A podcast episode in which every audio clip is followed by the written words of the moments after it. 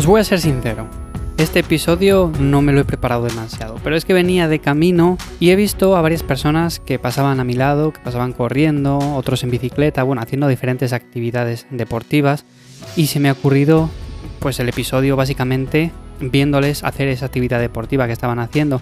Y es que muchas veces nos preguntamos eh, por el hecho de cómo combinar, por ejemplo, deportes como el deporte de fuerza con otras actividades que consideramos nuestra actividad principal. Por ejemplo, el fútbol. Normalmente se suele hablar de eso, ¿no? De, por ejemplo, yo hago fútbol y quiero también eh, entrenar fuerza porque sé que me puede venir bien de cara a mejorar en esa disciplina. O hacemos ciclismo y queremos entrenar también o tener un entrenamiento secundario de fuerza para mejorar también en el ciclismo, en el running o en lo que sea. Y por lo tanto, no, no me he preparado nada absolutamente, simplemente quería dar mi opinión y cómo se puede hacer de una manera sencilla el implementar un entrenamiento secundario que vaya ligado o que nos ayude en ese entrenamiento principal. O sea, no quiero decir con esto que los otros secundarios que vayamos a hacer, como el entrenamiento de fuerza, sean secundarios o sean segundones o sean, llámalo como quiera, que no tengan importancia, vamos a decirlo así, pero sí, sí que tienen importancia, pero es cierto que dependiendo de nuestras preferencias, vamos a tener siempre una prioridad por una cosa u otra. Y en este sentido, por eso he querido hablar de este tema más en detalle, básicamente, porque digo, mira, no me voy a preparar nada, voy a encender el micrófono, voy a hablar de básicamente lo que se me vaya ocurriendo y el tema este, de sobre todo de la prioridad, de priorizar unas cosas por encima de otras, también tiene mucho que ver con todo esto, con mezclar varias disciplinas deportivas. Entonces, y más, como digo, vamos a empezar con el episodio de hoy. Hoy es un poco aleatorio, como ves, pero bueno, espero que te guste este tipo de episodios. Y como digo, lo primero de todo, antes de nada, eso sí, es posible, ¿vale? Que todavía aún a día de hoy muchas personas que dicen, no, es que combinar un deporte con otro, al final no te centras en nada. El que quiere abarcar mucho, pues al final no abarca nada y no hace ni una cosa ni la otra. Bueno, pues se pueden hacer ambas cosas. Lo que hay que tener en cuenta es que hay que tener siempre, como he dicho anteriormente, una prioridad. Por ejemplo, a mí me gusta el entrenamiento de fuerza, con lo cual mi prioridad es esa. Eso no quita que yo pueda hacer otras actividades, como puede ser jugar un partido de fútbol, eh, salir un día en bici o salir unos cuantos días, salir a correr un día en concreto o lo que sea. Pero sé que mi actividad principal o mi deporte principal, porque me gusta, son las pesas.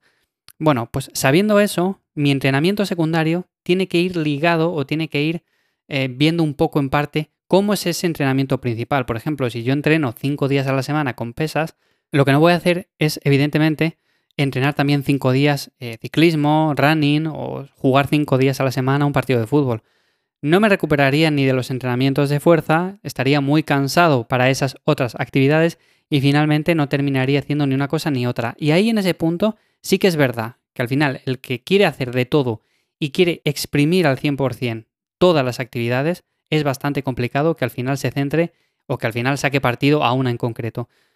Pero vamos a ponernos en el caso que os he comentado anteriormente, al principio, que por ejemplo hago una actividad como yo, por ejemplo, la fuerza, el entrenamiento de pesas, pero me gustaría combinarlo con otra actividad, o más en concreto, porque hacemos igual running o hacemos ciclismo, pero queremos combinarlo con el deporte de fuerza porque está más que comprobado que nos va a ayudar en esa actividad también, en el running, en el ciclismo. Entonces, ¿cómo podemos hacerlo? Primero lo que vamos a hacer es ver cuántos días entrenamos a la semana con la bicicleta, cuántos días salimos a correr, por ejemplo. Una vez tengamos eso establecido, lo que vamos a hacer es planificar un entrenamiento de fuerza, pero un entrenamiento de fuerza que sea acorde a ese entrenamiento principal. Lo que no vamos a hacer, por ejemplo, es también considerarle como una actividad principal porque nos ocuparía demasiado tiempo, no tenemos tantos días a la semana y además es una actividad que va a complementar a ese ciclismo, a ese running. Entonces, lo primero de todo sería hacer una buena selección de ejercicios. Aquí no estamos buscando desarrollar mucha masa muscular, ni exprimir al máximo nuestro potencial de ganancia de fuerza, por ejemplo. No estamos buscando nada de eso. Estamos buscando ganar fuerza, efectivamente, también vamos a ganar masa muscular, pero no vamos a hacerlo de manera óptima, como si fuéramos culturistas o como si fuéramos atletas de esta disciplina. Entonces, aquí lo que yo elegiría, por lo que yo siempre me decanto, y siempre que me viene una persona y me pide consejo lo que le digo, básicamente, ejercicios básicos, ejercicios con barra, ejercicios con mancuernas, con los cuales en muy poco tiempo seas capaz de generar un gran estímulo y los cuales te permitan progresar de manera muy sencilla. Por ejemplo, yo aquí no me centraría en unas extensiones de cuádriceps, que son ejercicios que se pueden meter como complementarios, pero yo me centraría más, por ejemplo, en una sentadilla, me centraría en un peso muerto. mm, vamos a meter un volumen también moderado abajo, por no decir que va a ser bastante bajo. Un volumen quizás mínimo efectivo con el cual consigamos adaptaciones, pero de ahí no vamos a pasar. ¿Por qué? Porque sencillamente cuanto más volumen metamos, más recuperación vamos a necesitar. Y por ejemplo, si al día siguiente o a los dos días tenemos también un entrenamiento con la bicicleta o tenemos un entrenamiento de running, pues nos va a ser complicado al final conjugar todos estos entrenamientos. Entonces, lo primero, yo elegiría ese tipo de ejercicios y dependiendo luego de la intensidad que metamos a nuestro entrenamiento principal de running, de ciclismo, de fútbol, de lo que sea, lo que vería también es cuánta intensidad podemos meter a ese entrenamiento de fuerza. Evidentemente los entrenamientos de fuerza tienen que ser intensos, pero en ese sentido también podemos hacer una selección de ejercicios más o menos óptima. Por ejemplo, la sentadilla, el peso muerto son ejercicios muy básicos y muy efectivos, pero que a nivel del sistema nervioso central nos dejan bastante fritos, con lo cual, de cara a esas otras actividades, como digo, si nos pasamos del volumen, va a haber un problema ahí. Con lo cual, ¿Se pueden hacer ejercicios analíticos? Por supuesto que se pueden hacer ejercicios analíticos y también son muy efectivos. Un claro ejemplo de esto, lo que podríamos hacer en lugar de un peso muerto convencional, algo que a mí me gusta en particular, es un peso muerto rumano. Es un ejercicio quizás más específico para la parte posterior de las piernas y a mí me gusta más. Siempre lo suelo recomendar, sobre todo de cara a hipertrofia, también de cara a la ganancia de fuerza me gusta más, pero bueno, como digo, es cuestión de preferencias. E incluso podríamos hacer si el entrenamiento de running o de ciclismo es muy muy intenso, tenemos semanas que es muy intenso, es hacer un volumen también muy bajo de este otro entrenamiento de fuerza, pero con ejercicios también que sean bastante más analíticos. Por ejemplo, utilizar máquinas. Vamos a un gimnasio, la típica máquina de extensión de cuádriceps, la típica máquina de curl femoral, ese tipo de ejercicios que al final, pues a nivel del sistema nervioso central, no nos generan demasiado daño y podemos seguir entrenando en las otras disciplinas con mucha intensidad. Entonces, Bajo mi punto de vista, la selección de ejercicios es algo clave y por eso tenemos que valorar en un principio esa actividad principal, cómo es intensa, cuántos días a la semana estamos entrenando, cuál es nuestra prioridad verdadera. O sea, no podemos decir eso de yo es que quiero ganar masa muscular, quiero mejorar mi carrera en 100 metros, quiero mejorar en los 25 kilómetros, quiero mejorar mi resistencia en no sé qué. Bueno, al final todo esto es incompatible. O sea, quiero decir, por supuesto puedes ganar masa muscular, a la vez que haces running y a la vez que juegas un partido de fútbol cinco días a la semana. Pero es bastante más complicado que optimices las tres a la vez. Céntrate en una como principal y la otra como secundaria y ya está. Y esa actividad de fuerza, como digo, lo que nos va a permitir es mejorar en el running, mejorar en el ciclismo. Así que hacer una buena selección de ejercicios y sobre todo el volumen que sea bastante bajo, un volumen mínimo efectivo, que he hablado de ello en el podcast Cuaderno de Entrenamiento, que es un volumen simplemente con el cual generamos adaptaciones es verdad que no vamos a ganar fuerza ni músculo de forma tan rápida como si optimizáramos un poco más el volumen, pero da igual, o sea, da igual porque si hacemos más volumen nos vamos a recuperar más tarde y al final va a interferir con esta otra actividad. Espero que se me esté entendiendo lo que quiero decir. Estoy pues hablando un poco de manera general de todo esto, pero bueno, espero que al final saquéis buenas conclusiones y adaptéis el entrenamiento bien, o sea, que os sirva de ayuda.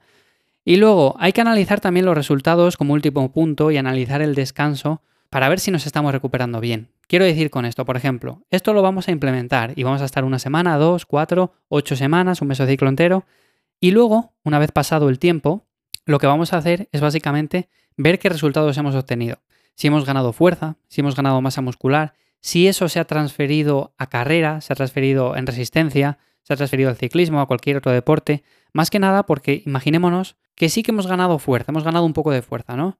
Pero luego hemos notado que nos hemos recuperado peor de entrenamientos de ciclismo o de entrenamientos de running. Y luego, eh, con el paso del día, hemos ido arrastrando cansancio. Luego, la fuerza no es que haya sido algo significativo. Se hemos ganado al principio un poco, pero luego se ha estancado. Entonces, ¿eso qué quiere decir? Que hay que cambiar cosas. El volumen puede que haya sido muy poco, podemos elevarlo un poco. Si estamos demasiado cansados, igual es que nos hemos pasado. Tenemos que bajarle un poco más. Al principio pensar una cosa, la fuerza se suele ganar de forma muy rápida, sobre todo por adaptaciones neurológicas. Esto quiere decir que con poca cosa que hagamos vamos a ganar fuerza. El problema es cuando llevemos una semana, dos semanas, tres semanas y vemos que eso se estanca. Ahí tenemos que jugar con el volumen. O sea, quizás estemos haciendo demasiado volumen y como digo al principio, un volumen moderado, incluso un volumen bajo, va a ser más que suficiente. Yo siempre en los entrenamientos, los míos, He utilizado un volumen bajo, a mí siempre me ha ido bien, he progresado muy bien. Ahora bien, no todo el mundo es igual, quizás a ti te venga un volumen un poco más alto. Entonces, en ese sentido tienes que jugar un poco, pero como siempre empezando desde un volumen bastante, bastante bajo. Y luego, nada más, o sea, analizar esto y analizar el descanso y en base a eso, pues hacer modificaciones o seguir como estamos hasta ahora.